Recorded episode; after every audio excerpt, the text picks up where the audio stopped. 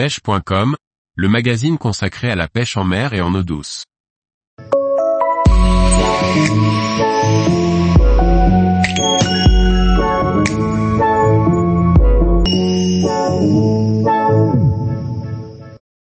Bas de ligne méthode feeder, tresse ou nylon et fixation des appâts.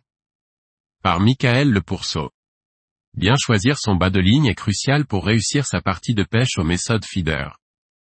En découle la présentation de l'appât et la résistance terminale de la ligne.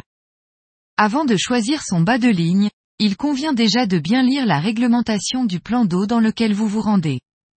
En effet, dans certains carpodromes ou certaines ficheries, les bas de ligne en tresse sont interdits. Le nylon a l'avantage d'être peu coûteux. Il se noue facilement, reste relativement discret et permet une rigidité qui empêche bien des emmêlages.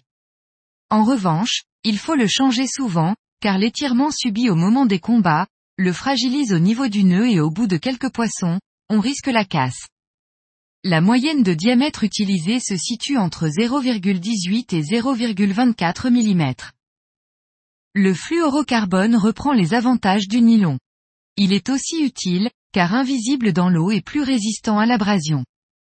Mais ces deux dernières caractéristiques ne sont pas utiles dans la plupart des carpodromes où l'eau est troublée, où il y a peu ou pas d'obstacles. La tresse a pour avantage d'être souple, présentation plus naturelle, et surtout très solide. Elle résiste beaucoup mieux, surtout au niveau des nœuds, aux multiples combats et l'on n'a pas besoin de changer les bas de ligne en tresse aussi souvent que ceux en nylon ou fluorocarbone. En revanche, sa souplesse peut devenir un inconvénient, car elle est plus sujette aux emmêlages.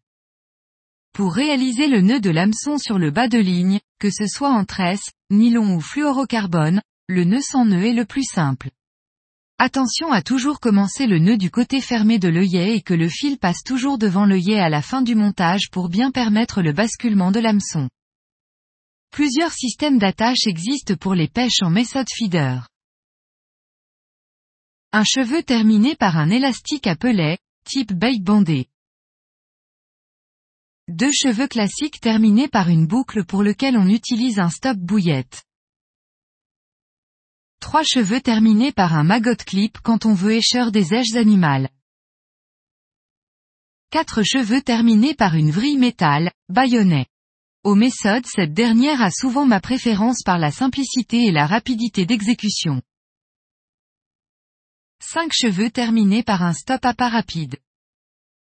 Tous les jours, retrouvez l'actualité sur le site pêche.com. Et n'oubliez pas de laisser 5 étoiles sur votre plateforme de podcast.